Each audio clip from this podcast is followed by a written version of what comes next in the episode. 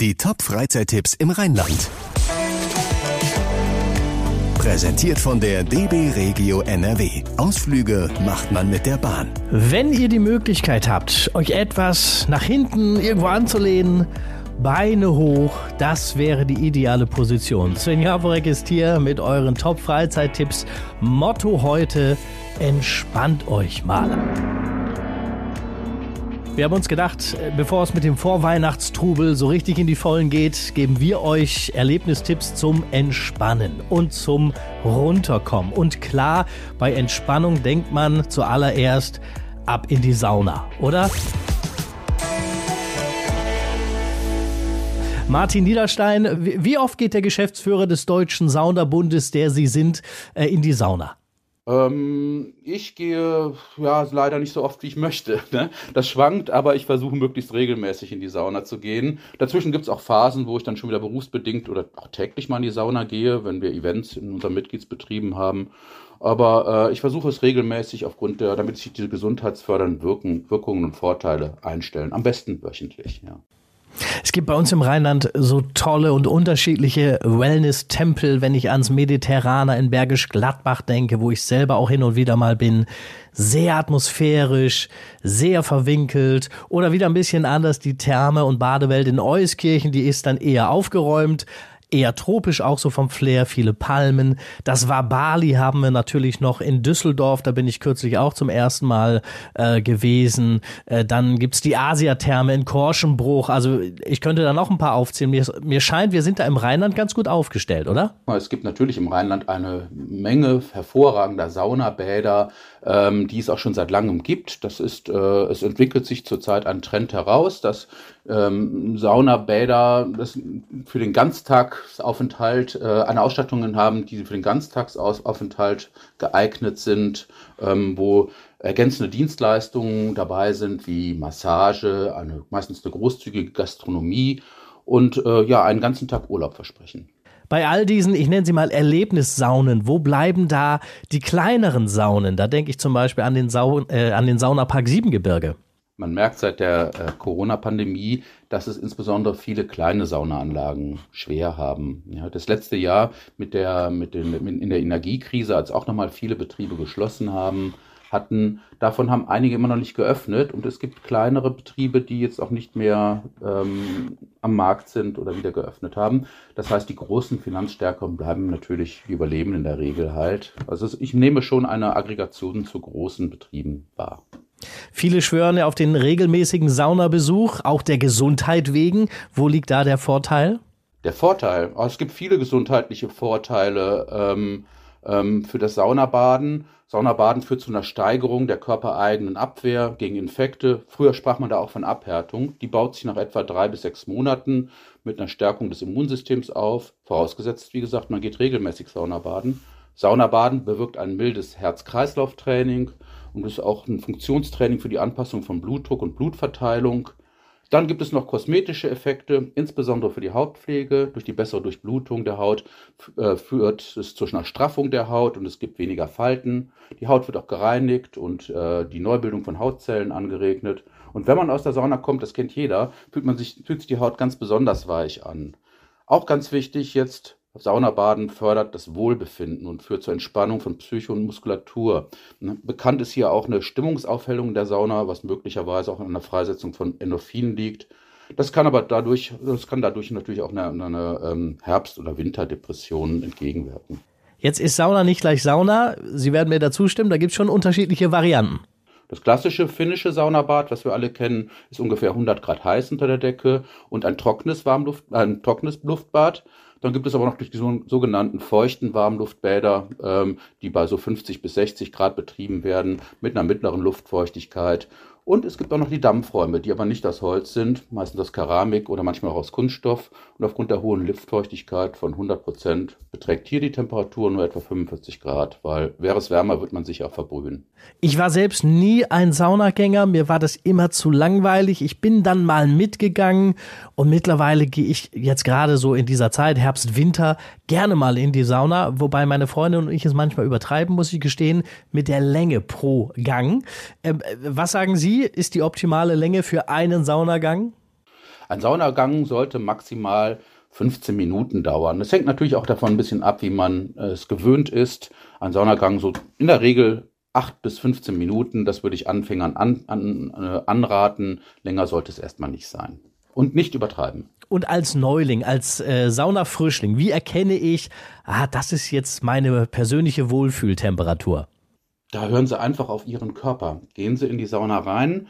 Äh, Anfänger werden in der Regel, so ging es mir damals zumindest, erstmal denken, dass es sehr, sehr warm ist, was mir an Luft entgegenschlägt dort. Man fängt unwillkürlich an, etwas vorsichtiger zu atmen. Man sollte das in der Sauna möglichst durch die Nase machen, aber man gewöhnt sich dann dran und da rate ich jedem dazu, erstmal es nicht zu übertreiben. Man muss nicht auf die oberste Bank vielleicht zu Beginn, wo es am heißesten ist. Es tut es vielleicht auf die mittlere Bank. Aber grundsätzlich sollte man die Sauna erstmal ja nicht übertreiben, nicht zu lang und äh, ähm, intensiv stattdessen. Ja. Wir haben gerade schon gesagt, in die Sauna zu gehen ist grundsätzlich gut für die Gesundheit, aber nicht, wenn ich erkältet bin, oder? Nein, auf keinen Fall sollte man, man bei, bei, bei einer Erkältung oder einem grippalen Infekt in die, äh, in die Sauna gehen das ist allein schon aus dem Grund, damit man andere nicht ansteckt. Auch bei Fieber sollte man die Sauna auf jeden Fall meiden. Da ist die Körpertemperatur aufgrund der Abwehrreaktion ja eh schon erhöht. Bei welchen Krankheiten wirken sich regelmäßige Saunabesuche äh, positiv aus? Es gibt natürlich äh, viele, viele äh, Krankheitsbilder, wo Untersuchungen ergeben haben, dass Saunabaden positiv wirkt. Ja, es gibt einige Krankheitsbilder, wie zum Beispiel bei chronischen Atemwegserkrankungen tritt durch die Erweiterung der Bronchien eine Erleichterung ein. Ja, und die Atemleistung kann auch wieder gesteigert werden. Aber darüber hinaus gibt es noch eine Vielzahl weiterer äh, positiver Eigenschaften der Sauna auf, auf, äh, auf Beschwerden, die man vielleicht hat oder gegen Beschwerden, die man vielleicht hat. Ich habe noch eine ganz andere Frage. Warum geht man bei uns eigentlich prinzipiell zumindest nackt in die Sauna? Das ist ja nicht in allen Ländern so. Naja, Deutschland zeichnet natürlich aus, äh, dass es eines der ganz, ganz wenigen Länder ist, äh, in denen textilfrei gebadet wird. Das ist, äh, hat viele, viele Vorteile, unbekleidet zu baden. Zuletzt, ähm, das sind zum allgemeinen ähm, hygienischen oder funktionale Vorteile. Geht man bekleidet in die Sauna, dann schwitzt man in die Textilien und nach dem Saunagang ist es dann natürlich komplizierter, den Schweiß vor der Benutzung des Tauchbeckens oder des Pools wieder aus dem Badeanzug oder der Badehose rauszuwaschen. Und wenn man das nicht sorgfältig macht, dann ist es natürlich unhygienisch im Wasser, auf den Ruhe liegen oder in der Gastronomie oder beim nächsten Saunagang. Und außerdem trocknet die Bekleidung nicht so schnell und man trägt die feuchte Bekleidung länger am Körper. Das kann gerade jetzt im Winter bei kälteren Temperaturen im Saunagarten oder im Ruhebereich unangenehm werden. Und für die Haut ist es natürlich auch nicht so gut, wenn die Textilien ständig feucht anliegen das ist dann zuweilen noch verbunden mit Rötungen und leichten Scheuern auf der Haut. Und schließlich muss man natürlich sagen, das wichtigste Grund ist, äh, die Wärmestrahlung in der Kabine soll die Haut ungehindert erreichen können. Und Saunatextilien beeinträchtigen dann darüber hinaus eine ungehinderte Schweißverdunstung. Martin Niederstein vom Deutschen Saunabund, vielen Dank. Äh, wann geht's für Sie das nächste Mal in die Sauna? Sonntag hier in eine sehr schöne Anlage hier in Ostwestfalen, die ich auch sehr oft im Sommer benutze, gerade weil sie eben, das ist ja paradox auch ein wenig, im Sommer benutze ich sie deshalb, um abzukühlen, weil dort ein sehr schöner Badesee drin ist. Ja, und ähm, das ist eine etwas stillere Sauna und äh, ja, die kommt meinem persönlichen Geschmack sehr entgegen. Euer nächster Saunabesuch ist vielleicht ja auch schon geplant. Bei uns auf Instagram haben wir euch ein paar große und von der Atmosphäre her sehr unterschiedliche Saunen im Rheinland aufgelistet. Vielleicht ist ja was dabei, was ihr bisher noch nicht kennt. Die Top-Freizeittipps im Rheinland. Präsentiert von der DB Regio NRW. Ausflüge macht man mit der Bahn. Herzlich willkommen in Javorix akustischer Wellness-Oase. Ja, ganz süßes Ding. Ja, es gibt so viele Möglichkeiten, wegzukommen vom Stress. Bei einer Wanderung zum Beispiel oder beim Waldbaden, wie das Neudeutsch mittlerweile heißt, oder Tiere. Ja. Tiere sind auch erwiesenermaßen gut zum Entspannen. Es gibt Esel- oder Alpaka-Wanderungen zum Stressabbau. Oder Tipp von Rheinland-Reporterin Laura Potting. Sie hat Julia und ihre Nichte Lea auf Hof Erftaue in Grevenbruch getroffen zum Schafkuscheln. Guck mal, die Fluffy, die wartet schon mal Hallo, hier. Fluffy. Lea, wie machen wir das am besten? Man muss äh, mit die Hände so massieren, so anrücken. Richtig, So richtig mit den doll? Krallen, ja. Echt jetzt? Und Ja. das tut ja dann nicht weh?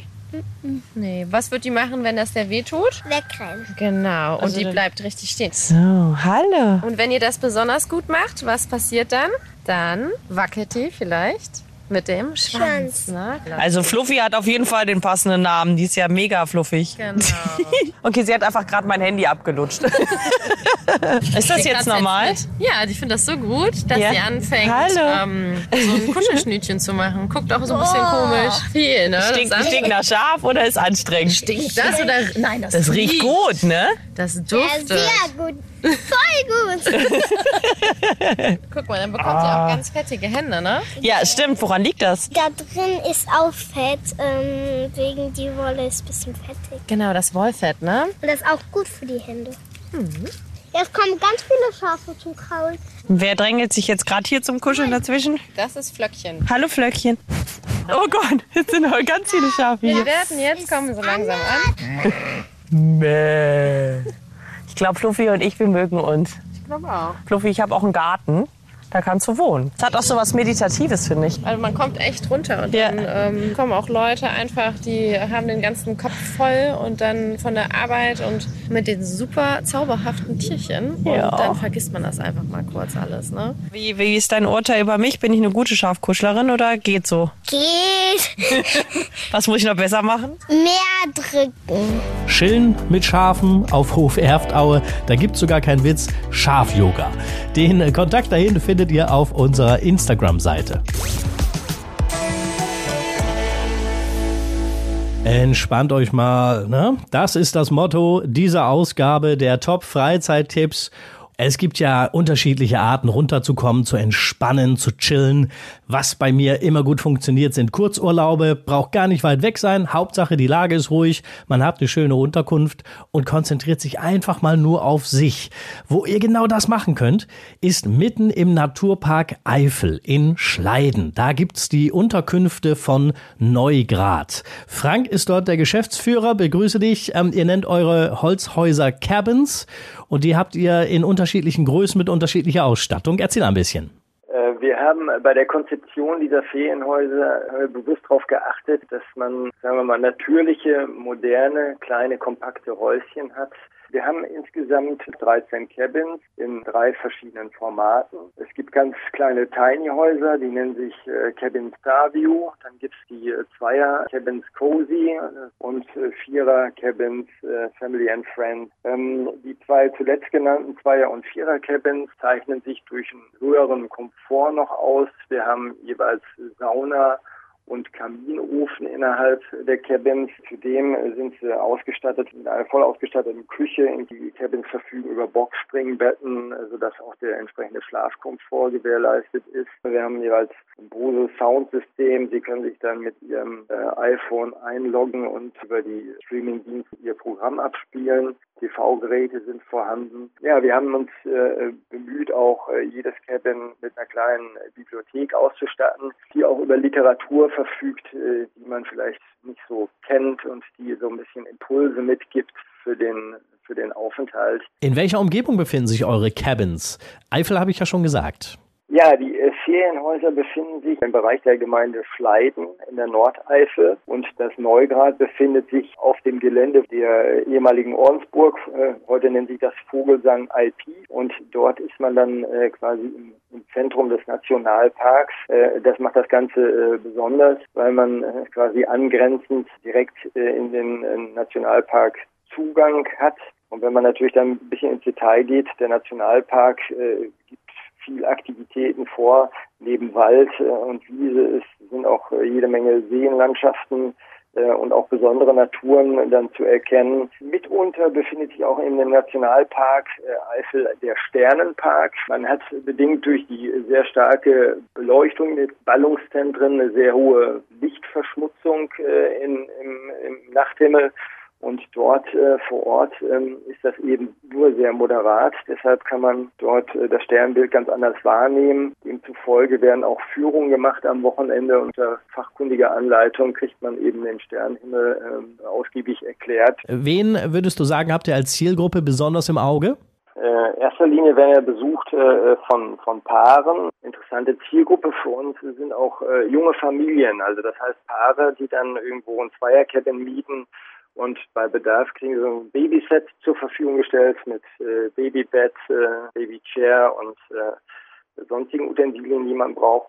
Das ist eben genau die Gästegruppe, die mal einfach äh, raus von zu Hause äh, möchte, ein bisschen entspannen und ein bisschen im anderen Umfeld zur Ruhe kommen möchte. Mir persönlich würde es erreichen, zwei, drei Tage einfach nur im Haus und am Haus zu sein. Andere brauchen ein bisschen mehr Aktivität. Was habt ihr da zu bieten? Also natürlich der Nationalpark Eifel äh, unmittelbar hohes Angebot an äh, Aktivtätigkeiten es werden äh, Ranger-Touren durch dieses Natur Nationalparkareal angeboten. Man kann äh, Tierbeobachtungen durchführen. Wir haben dort äh, unweit die Dreiborner Höhe. Ähm, unweit äh, ist auch die Urfttalsperre und der Ruhrsee. Dort ist das Thema Wassersport eigentlich äh, sehr ausgeprägt. Man kann segeln, sämtliche Arten des Wasser Sport mit Stand-Up-Paddling und dergleichen ist möglich. Ähm, Sie können natürlich äh, biken. Äh, Sie sind gelistet beim Allgemeinen Deutschen Fahrradclub, der dort auch eine Route äh, erklärt hat als besonderer Fahrradweg. Insofern sind wir auch bei Radfahrern ganz gut im Kurs. Wenn man etwas achtsamer vorgehen möchte, dann kann man auch ähm, ja, speziell geführte Wanderungen machen. Man kann sich dem Thema Waldbaden widmen, wobei ich sagen muss, das typische Publikum weiß aber sehr zu schätzen, auch in der unmittelbaren unmittelbaren äh, Umgebung äh, dann eben Natur zu erkunden. Vielen Dank, Frank, für die ausführlichen Infos. Und wer mehr über die Neugrad Cabins erfahren möchte, den Kontakt findet ihr in unserer Top 10 Liste auf Instagram. Wenn man was unternehmen will, um zu relaxen, zu entspannen, dann muss das natürlich nicht zwangsweise was kosten. Ganz im Gegenteil. Allein mal ein ausgedehnter Spaziergang oder so eine Wanderung durch die Weinberge zum Beispiel in Königswinter oder im Ahrtal oder durch Siebengebirge. Schön an der frischen Luft. Das ist Entspannung zum Nulltarif. Ideal dafür geeignet äh, sind auch das Vorgebirge oder die Warner Heide oder das Neandertal entlang der Düssel oder ihr wandert eine Runde um die Sengbachtalsperre. Die Auswahl ist ist groß. Und dazu passend gibt's ja bei uns auch japanische Gärten. Die haben wir unter anderem in Bonn, in Leverkusen, der ist sehr empfehlenswert, und in Düsseldorf. Oder ihr macht einen Ausflug in einen botanischen Garten. Da ist ja die Flora in Köln ganz weit vorn. Ich hoffe, äh, wir konnten euch ein paar gute, vielleicht auch ein paar neue Tipps mit an die Hand geben, damit ihr möglichst stressfrei durch die Vorweihnachtszeit kommt. Von dieser Stelle war es das wieder. Ich bin Sven Jaworek. Die nächste Ausgabe bekommt ihr am 9. Dezember und da wird's bei uns wieder sehr weihnachtlich. Danke fürs Anklicken. Bis bald. Die Top-Freizeittipps im Rheinland. Präsentiert von der DB Regio NRW. Ausflüge macht man mit der Bahn.